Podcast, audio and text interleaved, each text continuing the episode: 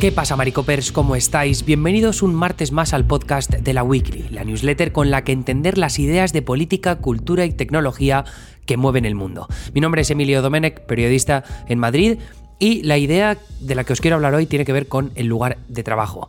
Más de tres años después del inicio de la pandemia, las grandes compañías estadounidenses están empezando a cambiar sus políticas de trabajo remoto en un intento de volver a los paradigmas laborales previos a 2020.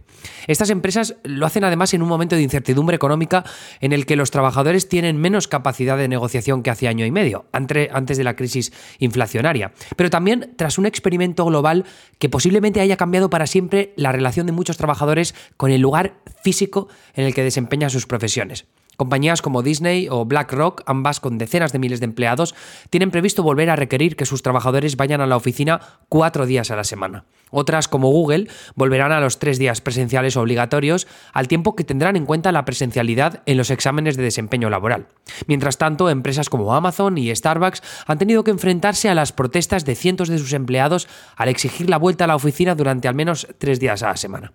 En este podcast y en la newsletter que va adjunta siempre con, este podcast, eh, lo que hacemos es explorar cómo los cambios que desencadenó la pandemia en el lugar de trabajo están transformando el mercado laboral de la primera potencia económica del planeta, que al final tiene consecuencias sobre los demás. Pero por establecer un poco de contexto, con la pandemia se produjo un experimento imprevisto y forzado que cambió la forma tradicional de trabajar. En Estados Unidos, unos 50 millones de personas abandonaron sus oficinas. Este junio, el 58% de entre unas 4.500 compañías estadounidenses de las que hace seguimiento Scoop Technologies permiten flexibilidad de trabajo remoto. Es decir, el 58% de entre 4.500 permiten el trabajo remoto. De esas, de ese 58%, más del 91% exigen como mucho dos o tres días a la semana en oficina. En cambio, solo el 5% requiere un mínimo de cuatro días a la semana. Los trabajadores lo aplauden. Una encuesta de Gallup y un estudio de varias universidades confirma que los empleados prefieren entre dos y tres días presenciales en la oficina. Economista John Seok-Shin publicó hace unos meses un estudio en el que mostraba cómo desde la pandemia los trabajadores estadounidenses empezaron a invertir menos horas en sus empleos. Ese cambio se habría producido de forma tan generalizada y simultánea que también podría haber afectado a las prioridades de un grupo muy amplio de la fuerza laboral estadounidense. Shin lo explicaba más o menos así en una entrevista para The Wall Street Journal. Antes de la pandemia, muchos trabajadores podían estar preocupados por no recibir un ascenso o un bono si decidían trabajar menos horas que un compañero. Pero si ahora ese y otros muchos compañeros también deciden priorizar su vida personal a la vez, entonces la tendencia al cambio se mantendrá en el tiempo. Incluso con la economía ahora ralentizada con respecto a hace un par de años, esa tendencia se mantiene. Los trabajadores no solo quieren trabajar más desde casa, también quieren trabajar menos. En mayo, la media de horas trabajadas se había reducido en casi 30 minutos semanales con respecto a 2019. Y sin embargo, las compañías mantienen los despidos por debajo de la media de 2019.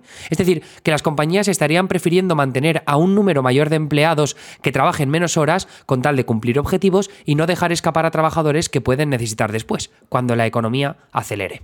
Compañías en los sectores de la manufactura, el almacenaje o la restauración han encontrado nuevas piscinas de mano de obra que antes parecían inaccesibles y eso es determinante en países como Estados Unidos. Allí y en otros países occidentales como España, cada vez hay más madres solteras y más personas que necesitan cuidar de una población envejecida y que por tanto requieren de una mayor flexibilidad. Al mismo tiempo, es verdad que los economistas temen que un mayor número de trabajadores intermitentes implique una menor productividad.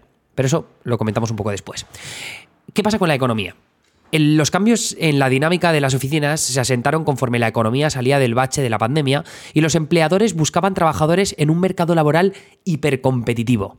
La gran dimisión, que es algo que ya hablamos en esta newsletter, forzó a los empleadores a ofrecer mejores condiciones para llevarse a los mejores trabajadores. Eso implicaba ofrecer más flexibilidad en la presencialidad. Pero la subida de la inflación y de los tipos de interés ha vuelto a poner a las empresas en una posición más poderosa ante el miedo de los trabajadores a posibles despidos.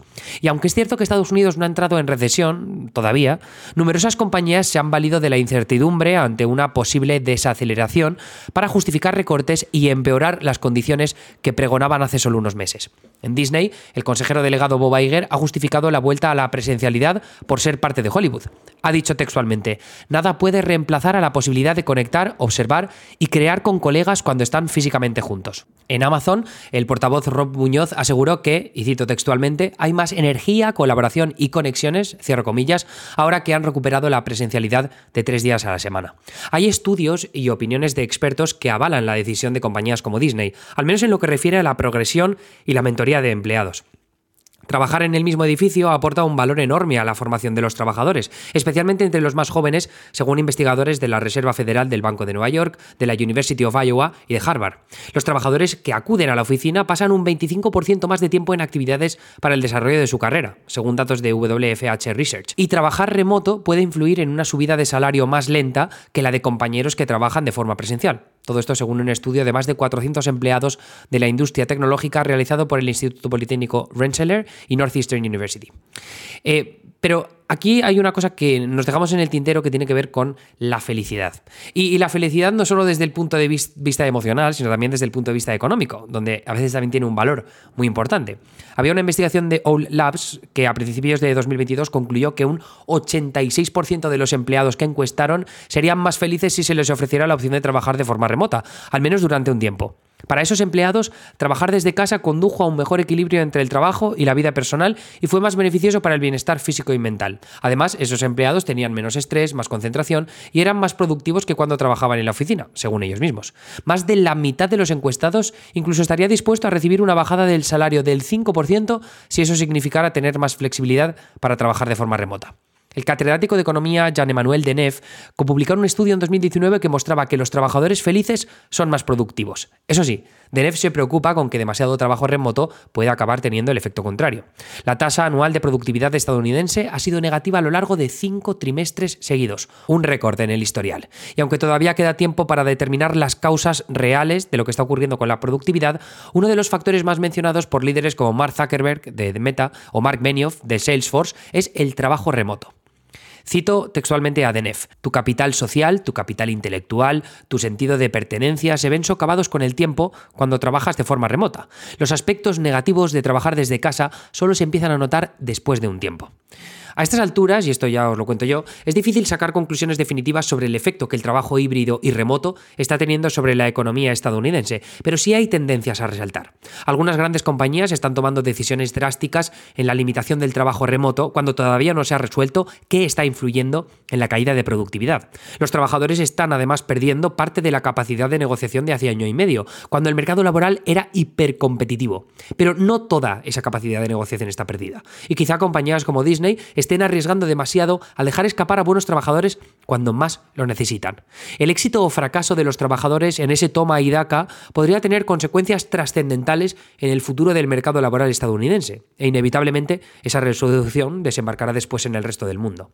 La clave aquí es que la flexibilidad y la conciliación han tomado un protagonismo que se antojaba difícil en Estados Unidos hace solo unos años, y las variables que lo desbaratarán todo son dos una economía tintineante y una inteligencia artificial con ganas de sustituir a unos cuantos millones de empleados en un futuro cercano. Como siempre decimos en este podcast, ante la distopía, suerte a todos. Eso es todo por mi parte en esta ocasión. Nos veremos esta noche en el stream de política internacional que hacemos eh, los martes normalmente. Tenemos como invitado a Agus Morales de Revista 5W para hablarnos de la India y de Narendra Modi, aprovechando que ha estado este pasado fin de semana en la Casa Blanca y le han hecho una visita de estado espectacular. Anyways, mi nombre es Emilio Benek, soy periodista. Nos vemos en la siguiente entrega de la Weekly. Ya sabéis que hay tres eh, ediciones adicionales eh, a la semana para los suscriptores premium por 5 euros al mes. Podéis suscribiros a la newsletter eh, para, mm, para, recibir más columnas sobre las ideas que mueven el mundo. Y si sois estudiantes, profesores, empleados de la Universidad Complutense de Madrid, tenéis un enlace en, en la newsletter para poder suscribiros de forma gratuita durante un año a la Weekly Premium. Anyways, un saludo y hasta luego.